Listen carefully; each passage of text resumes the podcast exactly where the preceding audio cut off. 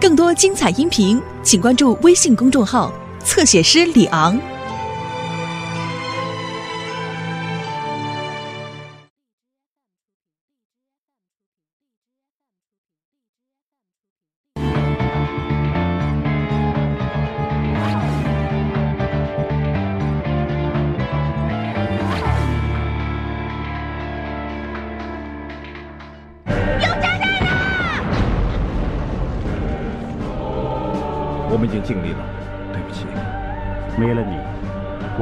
璀璨？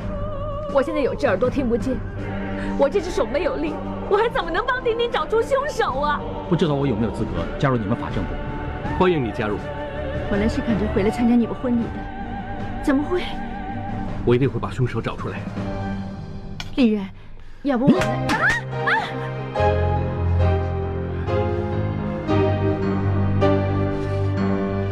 你怎么了？你答应嫁给我，说永远跟我在一起，全都是骗我的。你说爱我，假的。你根本就想见高彦博。这次回香港，你是不是想见他？是不是？你怎么会这么说呢？我跟他根本就没什么。你不要再骗我了。刚才你抱他抱得多开心啊！你当我死人？你当我死人？我怕他纯粹是因为我伤心，我真想不到你会这么看我，我真的很失望。你要去哪？我不会跟一个打我的男人在一起。不要，你不要走，你不要走啊！你不要走！放手啊！你听我说，我真的不想，我不知道为什么会这样，我真的不知道为什么，我控制不了我自己。看见你跟高彦博在一起的时候，我的心很不舒服，我很妒忌，我不想。丽人，你怎么了？我的心可能是心脏病发，快坐下，镇定啊，深呼吸，慢慢，小心啊，深呼吸，深呼吸，镇定啊，含着来。现在怎么样？啊？对不起，佩佩，对不起，不要走，不要离开我，答应我不要走，好不好？好，我不走，你冷静一点，不要再刺激自己了。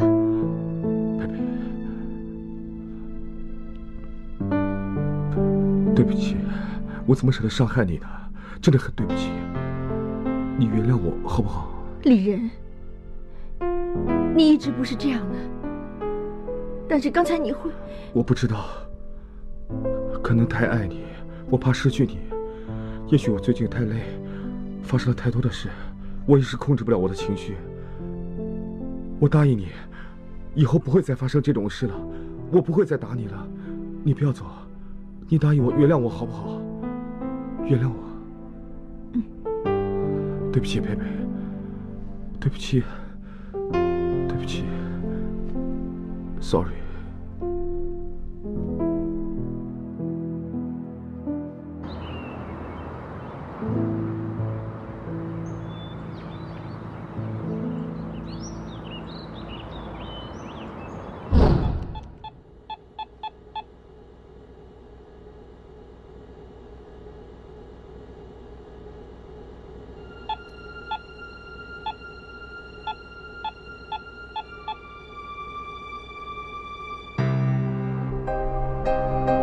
耳的鼓膜被爆炸的气流震穿了，我已经给你做了耳膜修复手术，手术是成功的。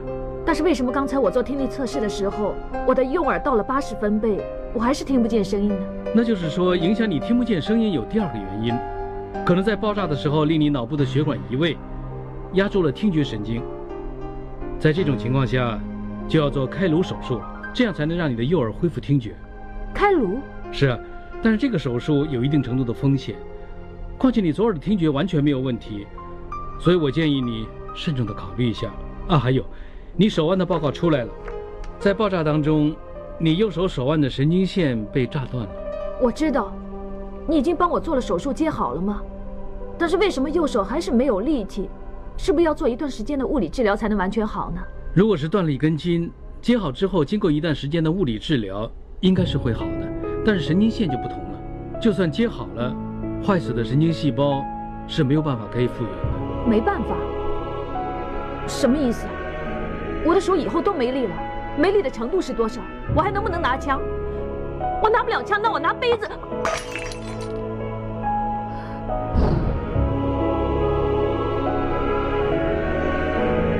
，Madam。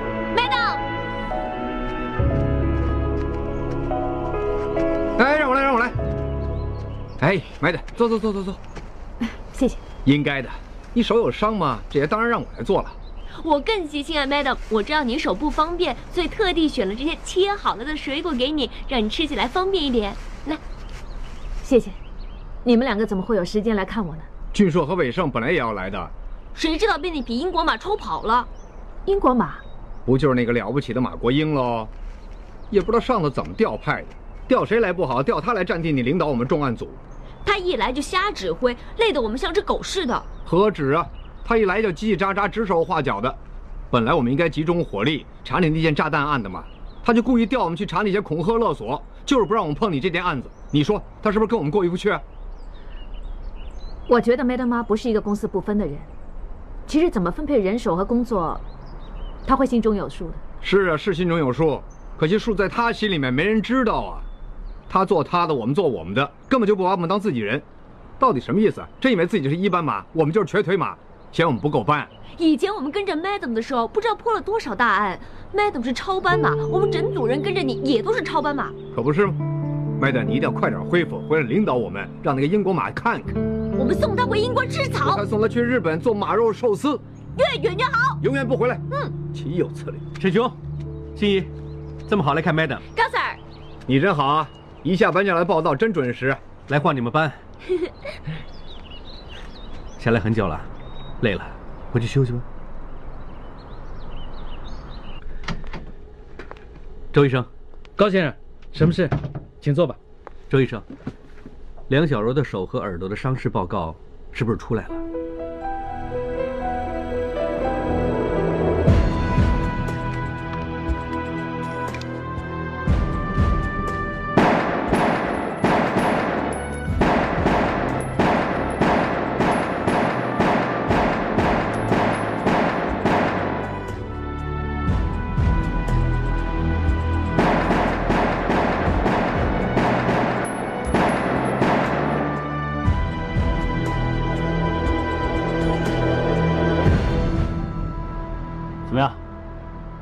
发泄完有没有好一点？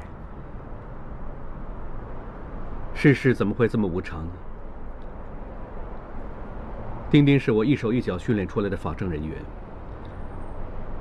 我记得他刚刚来法政部的时候，他真的什么都不会。还什么都要问。但是丁丁是一个善恶分明的人，他很有正义感，而且还很有爱心。丁丁很聪明，却东西很快上手。来法政部还没有多久，就已经可以自己独立工作。其实他真的很有潜质，很有前途，真是太可惜了。我现在每天回到法政部，看见他坐的位子，我的心就很不舒服。小柔她又……我明白，要不然你也不用每晚上网，找那么多耳膜受损，还有手部神经线受伤的资料。但是，一天只有二十四小时，你要照顾小柔，又要看着梁叔和小刚，还要回去领导一班同事做事，你自己也要小心身体才行。其实我怎么样不重要，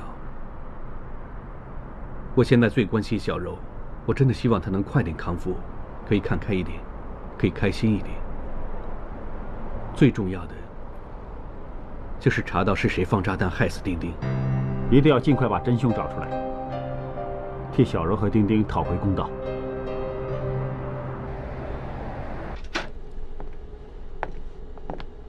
大家过来一下，我来介绍我们的新同事。这位是杨医生，艾芬燕。由今天开始，他会加入我们法政部，成为科学见证主任。我认得你，上次戴贵被人扔手榴弹，幸好是你勇敢抓住那个手榴弹，才没炸死人。其实我也不是很勇敢。很好啊。在危机关头还可以保持冷静，观察到凶徒手上面有个黄印，是个老烟鬼，还有凶手手背的纹身呢。医生不但在英国的爆炸品处理组做过拆弹专家，他还修读过毛发和血液的分析课程，也是这方面的专家。他对这次的炸弹案很关注。有医生加入我们法政部，对我们的工作很有帮助。我也见识过你们法政部怎么利用科学来破案，能够与这么出色的团队合作，是我的荣幸。彼此彼此，希望我们合作愉快，合作愉快，合作愉快，合作愉快。我想大家都看过爆炸品处理组欧 Sir 送回来的报告了，里面说的很清楚，炸弹的炸药含量大概是一百五十克，用的是自制的 TNT 炸药，成分包括有硫酸、硝酸和氯酸钾。这些原料全部都可以在普通的化工行买到，没什么指向性。没错，所以他们昨晚已经把碎片送回来了，希望我们法政部可以帮他们找到一些新的线索。我昨晚已经第一时间检查过所有的炸弹碎片和电线，发现上面有些不完整的指纹。我尝试把它们合并，希望可以成为一个可以辨认的指纹，但是由于碎片上面的指纹实在过于细小和零碎，不足以交给鉴证科比对。在这些碎片里面，应该还差一个炸弹引爆器的电池。我们封锁现场，彻底的找过了，但是找不到那颗电池。但是电池的表面面积比较大，有可能踩到较为完整的指纹。我也这么想，所以欧 Sir 也提醒过我们，由于爆炸的时候负压力波可能会把电池吸进车子某处，他要我们详细检查带柜的车。没错，因为爆炸会产生正压力波，而令炸弹的碎片还有周围的事物呢都以高速向外飞，反而让爆炸的中心点成为真空状态，然后就会产生负压力波，把周围的物件再吸进到爆炸的中心点。而爆炸的中心点就是戴贵的车，我们已经再三检查过，始终没有发现。如果既不在现场又不在车里，除非电池被某件东西带走，有没有什么案例呢？我在英国曾经遇到过一个案例，就是炸弹的碎片打中了一只在飞的小鸟。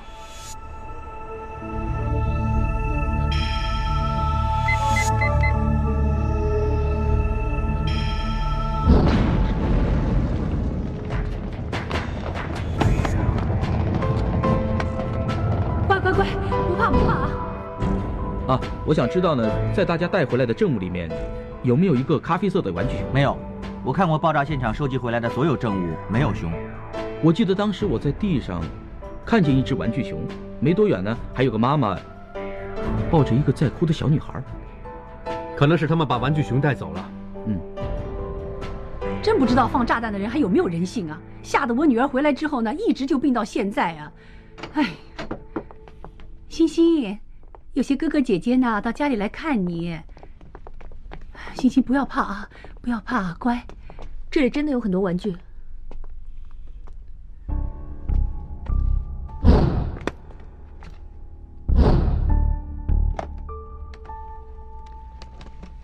欣欣，欣欣很乖的，叔叔和几位哥哥姐姐呢是来帮你的，要抓上次吓欣欣那个坏人，知道吗？那砰一声吓得欣欣哭那次呢？小熊也很怕。欣欣，能不能借你的玩具熊让那个哥哥看看？那个哥哥想给他检查一下他有没有受伤。哈，欣欣乖，好乖啊，欣欣。欣欣啊。那天你是不是一直抱着这个小熊玩具啊？嗯。欣欣，那你有没有把玩具熊交给过其他人？没有。砰一声，星星好怕，小熊就掉在地上了。小熊有没有受伤啊？小熊呢受伤了，但是现在没事了。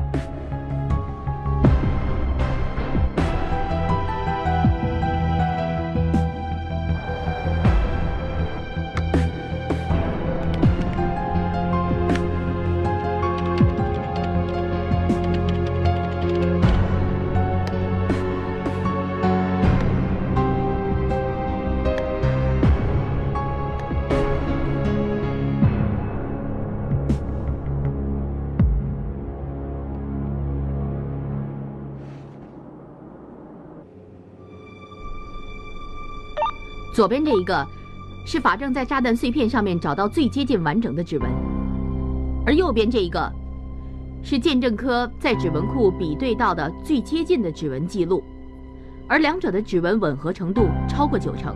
那就是说，这个可能是制造炸弹的人了。他叫王彪，报住的地址是刘福山，在一九八六年曾经在刘福山附近的海面被水警船截获，在他的渔船上面找到炸药还有雷管。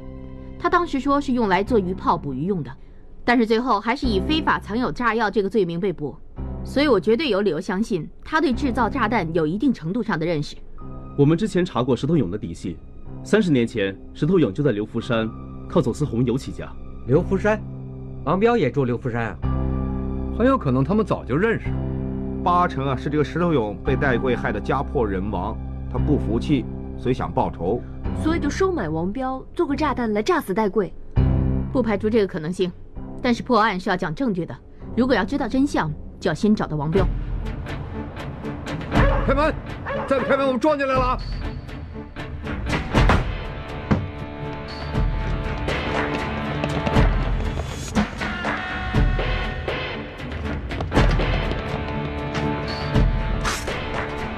快点！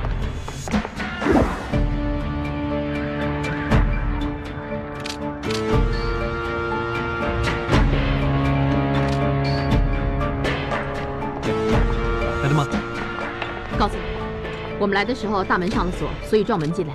当时屋子里没有人，但是在浴缸发现了死者，相信死了一段时间。谢谢，做事。OK。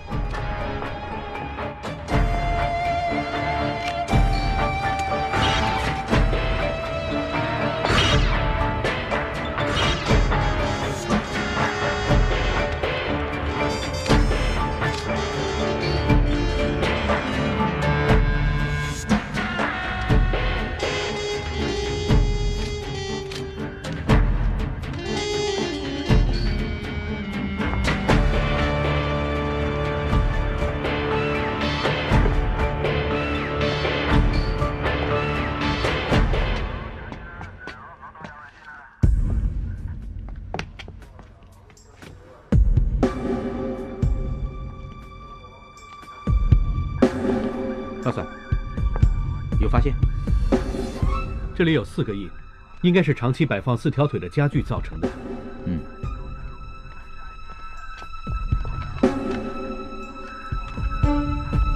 高嫂，你过来看看，这个柜子的四条腿的大小跟那四个印差不多。军售为上，搬开柜子，谢谢。Yes, madam.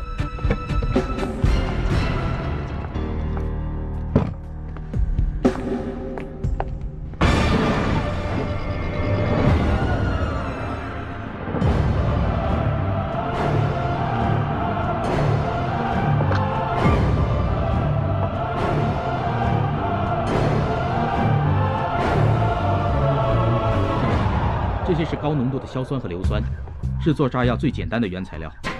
还有这些电线和胶布的类型，跟炸死丁丁的炸弹是一样的。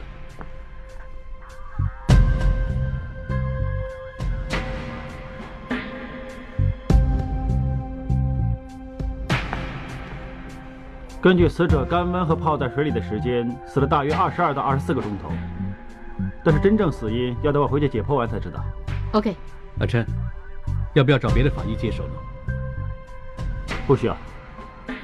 虽然这个极有可能是做炸弹害死丁丁的人，但是也不排除他也是被人杀人灭口。放心，我会查出真相。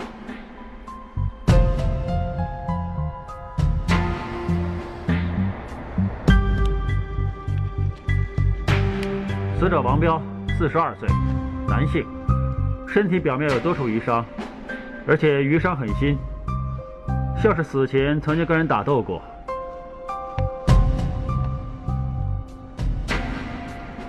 而后颈也有瘀伤，照这么看，像是被人用右手用力按住后颈造成。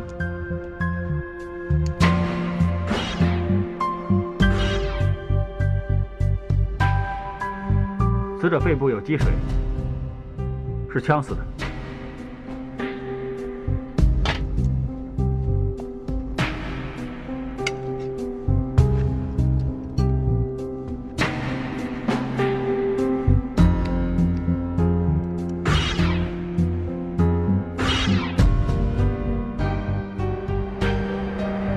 给死者解剖完，发现他有肺积水的现象，还有我在死者的后颈处发现他有曾经被人用力摁过的瘀伤，所以我相信死者应该是被人用力把头摁进浴缸里而呛死的。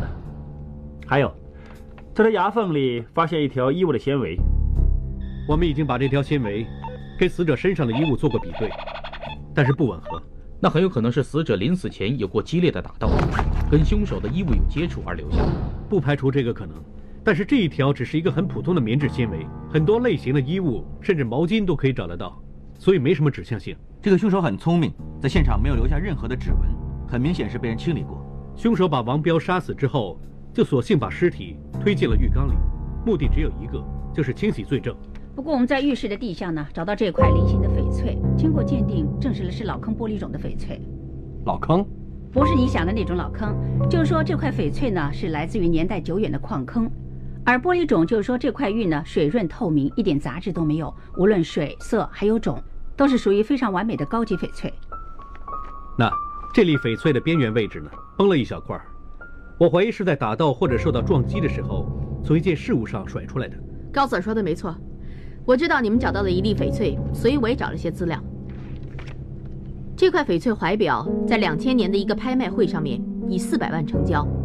由于上面镶的是老坑玻璃种翡翠，产量越来越少，粗略估计这块怀表现在市值已经超过了一倍。但是王彪看起来不像是有名贵表的人。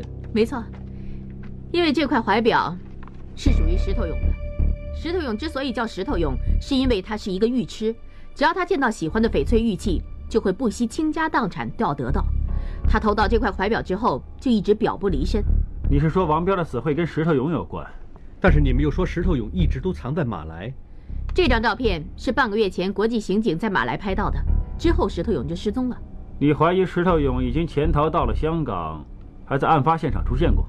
他极有可能是杀死王彪的凶手。看来他是有点本事啊。等抓到人再说吧。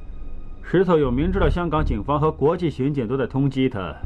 就算他要对付戴贵的话，也没必要亲自回来，除非有其他的原因。这一点我也一直在推敲。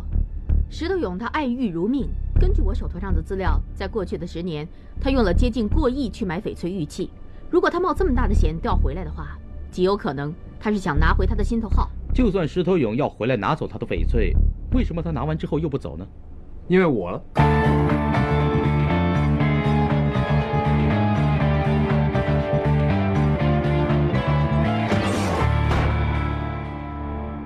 自从扔手榴弹事件之后，我一直派同事守在石头勇豪宅附近。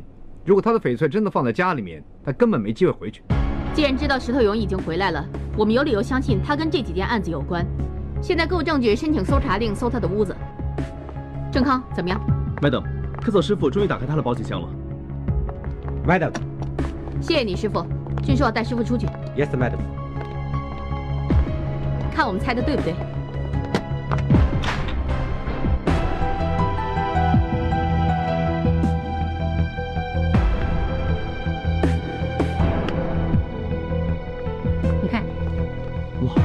全部都是什么老坑啊！我记得我以前见过一件群仙祝寿的翡翠玉佩，估价要一千两百万。现在这件玉佩呢，雕工这么精致，起码都要上千万了。还有，你们看看这条翡翠珠链，每颗大小均匀，翠绿通透，起码也要两千万。这里这么多件珍品，粗略的估计，起码要值八千万。真是亲生儿子不如贴身钱。石头勇这种人见惯江湖险恶，更加不会信任。要是我。我会亲自回来拿走这些宝贝。我相信，只要他不回来拿走这些翡翠，他就不会离开香港。既然查到王彪的死跟石头勇有关，要把石头勇找出来，就先从王彪身边的人着手。这不是阿彪吗？你说他死了，怎么死的？我们还在查。听说你跟阿彪很熟啊？Madam，你这么说什么意思？你怀疑我？不是，我不是这个意思。因为阿彪在香港没有亲人，就寻例问问他的朋友了。哦，老实说，我跟他呢并不是那么熟，但是他大方嘛。你知道了，做我们这一行能赚多少钱？不是啊，听说那些客人很豪爽的，又送礼又给小费，豪爽。每一个来酒吧混的呢，不是多嘴就是小气鬼，他们呢就只会美女美女这么叫你吗？酒呢叫的又不多，可是赠品啊拿了有拿。总而言之，我们这行很难混的。所以王彪就是那种难得豪爽的客人吧？王彪算是不错的了，每一次来酒吧呢，都会叫一打一打的啤酒。他这么豪气，我当然要好好的招呼他了。不过只限于酒吧里，离开了酒吧，我没跟他联络过。你经常在酒吧里看到他，知不知道他都跟什么人来往啊？哇，我哪知道这么多啊，Madam。你也知道了，每个来酒吧混的不是划拳就是拼酒，谁会注意这么多？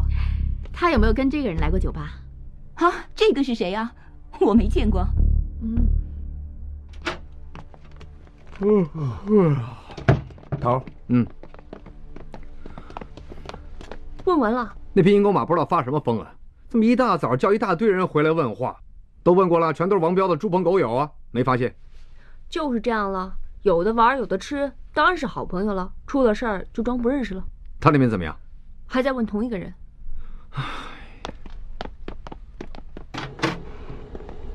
头，什么情况？还在问呢。其实做你们这行的也挺辛苦的，既要能玩，又要能喝。那倒是啊，做我们啤酒妹最重要就是会划拳，还要有一定的酒量才行，不然我老板怎么会请我？你真行啊！有时候啊，我也会跟同事出去喝喝酒，但是喝两杯就晕了，很没面子嘛。喂，你酒量这么好，教教我有什么秘诀啊？啊，Madam，你问对人了。好吧，看跟你有点缘，教两招给你。第一呢，不要几种酒混着喝，喝的时候呢要慢慢的喝才行，不然的话很快就会醉了。第二，记住不可以空肚子喝酒，喝之前呢要先吃点东西垫垫底，那譬如一些起司啊、牛油什么的。再不然就来颗解酒丸喽！我保证你啊，一晚走几个场子都行，我不会骗你的。我就是不懂这些了，每次都喝得迷迷糊糊，回到家呀还头晕呢。哎呀，不好意思啊，怎么样？有没有坏啊？没事，我不妨碍你太久了。一会儿有同事来帮你办好手续，你就可以走了。好，谢谢你们的。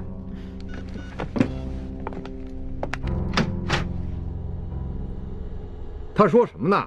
又晕酒又迷迷糊糊的。我们什么时候陪过他喝酒啊？那个今天早上盘问的十几个家伙，问的我声音都哑了。别这么烦躁了，大不了一会儿给你润喉糖，顺顺你的气。本来就是嘛。我们在这儿查案，他在那边风花雪月看大山。难道说那匹鹰狗马真以为那么容易跟人聊聊天就有情报？麦德，麦德，就是他了，罗玉娇，带几个同事盯着他。为什么肯定是他？是 Lolita Sixteen 出卖了他，一个啤酒妹，朝不保夕。哪有那么多钱去买一瓶那么贵的纪念版香水？这种香水最小那瓶也要三千多块。切，他就不能被人包吗？包他的人就是石头勇了。刚才他弯腰捡电话的时候，你有没有看到他脖子上戴着什么？哎呀，不好意思啊，我真不小心。那颗翡翠一看就知道是好货，少说也要三四万，他哪有钱买得起啊？肯定有问题。我已经叫郑康慢慢给他办手续。你们一定要派人盯紧他，别让他跑了。做事。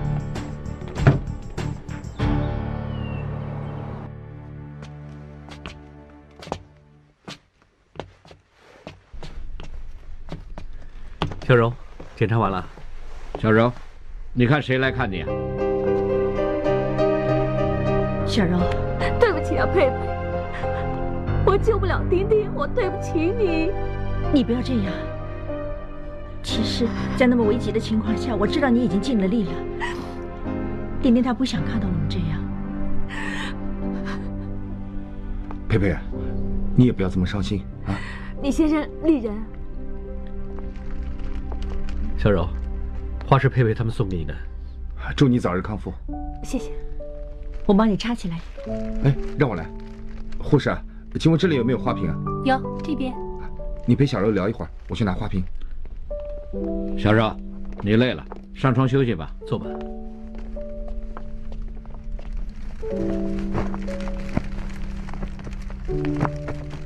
我自己来就行了。对了，佩佩，你这次会留多久？我有很多事情要处理，保险啦，银行啦，而且我还在想要不要把房子卖了，所以我会多留一段时间。有花瓶了。啊，让我来。哎，我来插。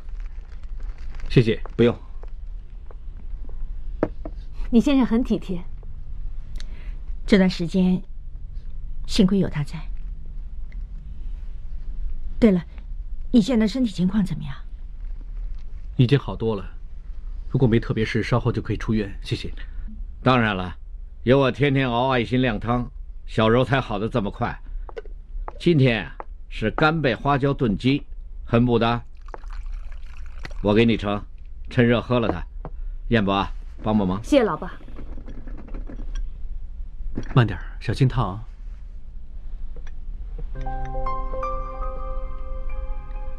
燕伯啊，帮帮小柔啊。啊，不用，我自己来。他可以。谢谢你，让你特地送我们回去。不用客气，顺路嘛。哼，彦博啊，嗯，你什么时候才肯把工作上面的细心放在身边人的身上呢？你是说我对小柔不够细心？你刚才为什么不喂她喝汤啊？是她说不用吗？女人有很多时候啊，都会口不对心的，尤其是现在小柔受了伤，你更加要细心的照顾她。我就是不想整天把她当成病人一样看待。你知道了，小柔她从来都很硬朗的。如果我现在什么都迁就她呢，她会觉得拖累了我，会更加不开心。你会不会想的太多了？这只是你的想法，你有没有问过她需要些什么？你要说出来，要表达出来，女人才会感受得到。就像我老公这样，我很肯定他疼我，因为他做每一件事都会告诉我的。行了，放心吧，我知道该怎么做了。上车。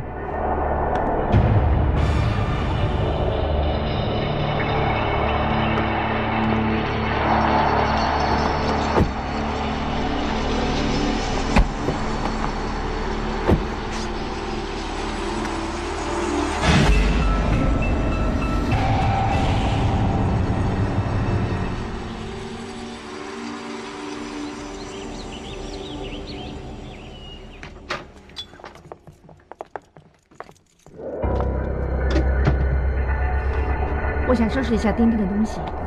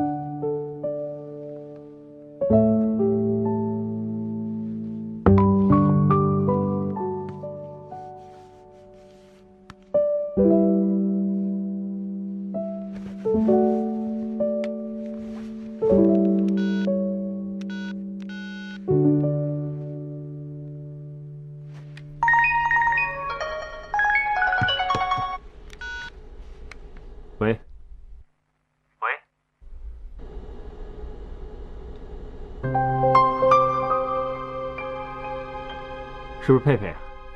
阿琛，我打丁丁的电话，怎么是你接呢？因为丁丁走的那么突然，我怕他身边的朋友不知道，所以我把他那条线接到我的手机上。其实我这么做还有另外一个原因，我觉得我这么做，感觉上跟丁丁好像还有联系似的，是不是吓着你了？没有，只是我没想到丁丁的电话会有人接，那你为什么会打丁丁电话呢？可能跟你一样，太挂念丁丁了。不管怎么样，丁丁现在不在了，你自己要保重啊。知道。其实丁丁性格那么乐天，我相信他也不想看见我们为他太伤心。我们需要振作。多保重，拜拜。拜拜。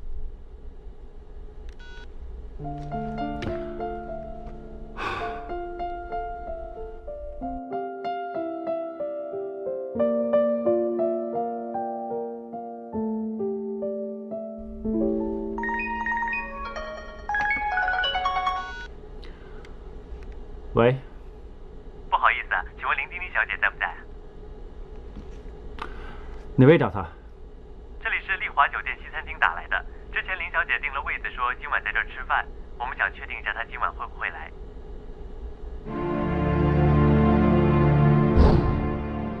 又做螃蟹？别做了，要是像上次那样又倒了一地都是怎么办啊？不会的，因为我有特别武器，什么特别武器啊？是淑媛姐教我的。做螃蟹啊，要先灌醉它，但是我不知道他喝多少才会醉，所以就想了好方法喽，就是啊，把花雕酒呢用支针筒直接打进螃蟹里。你老婆是不是很聪明啊？你的特别武器就是这支针筒啊？是啊。哼，我老公喜欢吃吗？我当然要学到会为止了。啊，没事吧？我看看。哎呀，没事，有手套。哎，算了算了，你把手套给我，你坐在旁边等着吃好了。你会做螃蟹吗？你喜欢吃螃蟹吗？所以我偷偷报读了一个烹饪的课程。啊，阿珍呐，嗯，下个月在丽华酒店呢，好像有一个米芝莲的三星名厨来香港了，说是搞一个 黑松露全蟹宴，有黑松露啊，又有蟹，很吸引人哦。我知道，其实这个名厨去年也来过香港了，还接受了几本周刊的访问。我看完那些访问之后啊，都流口水了。阿琛呐，既然我们两个都这么喜欢吃螃蟹，要不一起去试试？但是很难定位子。去年呢，我曾经打电话去订位子，可是早就已经满了，定了再说吧。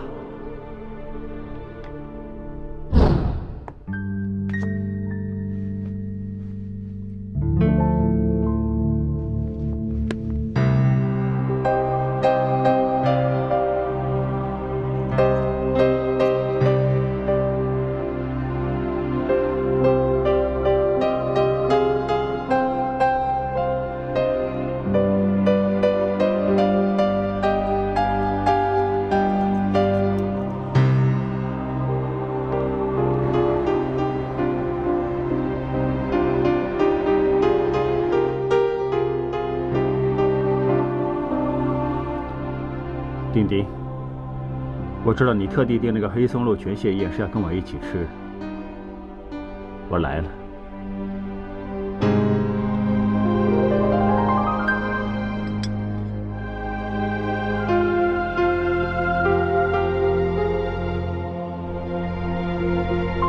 我不管，我不管，我一定要罚你。你真耍赖，整天都罚我。我介绍你吃这么好的全蟹宴，你让我罚一次也划算啊。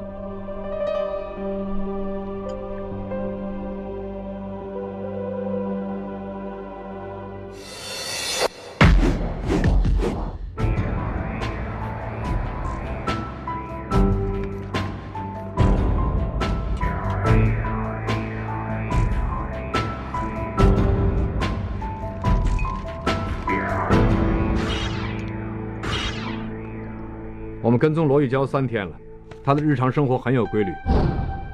每天下午三点会从北角家里出发，坐电车去跑马地，然后再转公车去湾仔酒吧上班。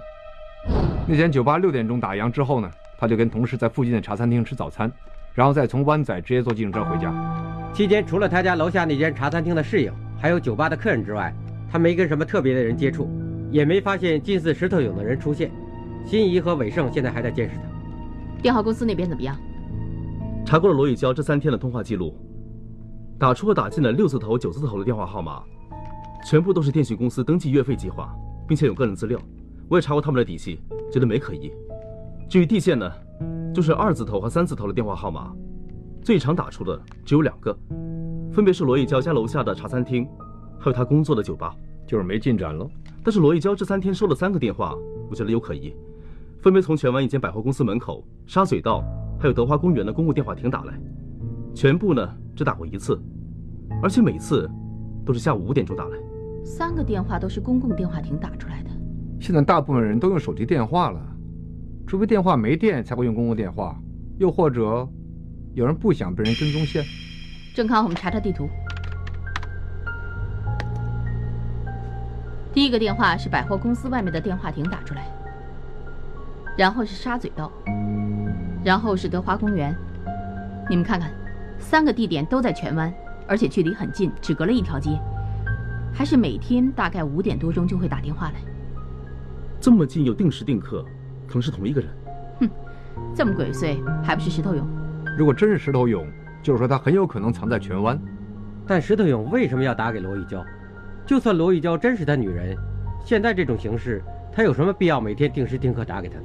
还有一件事，罗玉娇住在北角，在湾仔上班，按道理可以搭车直接去湾仔，为什么一定要绕道跑马地呢？你们看这张照片，这不是石头勇家附近吗？罗玉娇每天搭电车不是想去跑马地转车，而是要故意经过石头勇的家。石头勇利用罗玉娇做探子，目的就是想看看他家附近有没有警察守着，等警察走了，他就可以立刻回去拿走他的翡翠。既然这样，我们就用罗玉娇这个探子引石头勇出来。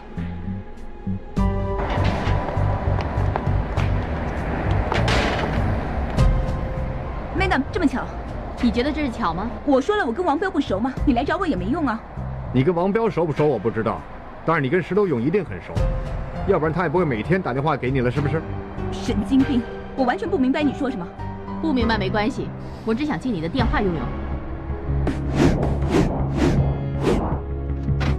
Madam，跟电信公司联络好了，他们会帮忙追踪电话来源，随时准备开始。好，只要石头勇打电话来，我们就可以抓他。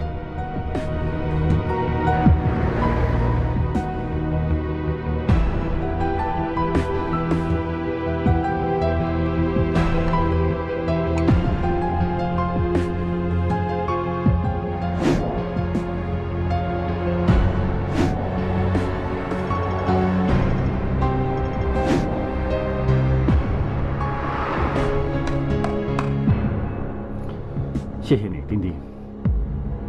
有你的帮忙，我们一定可以破这件案子。一生中有你，无奈分开后会无期，仍等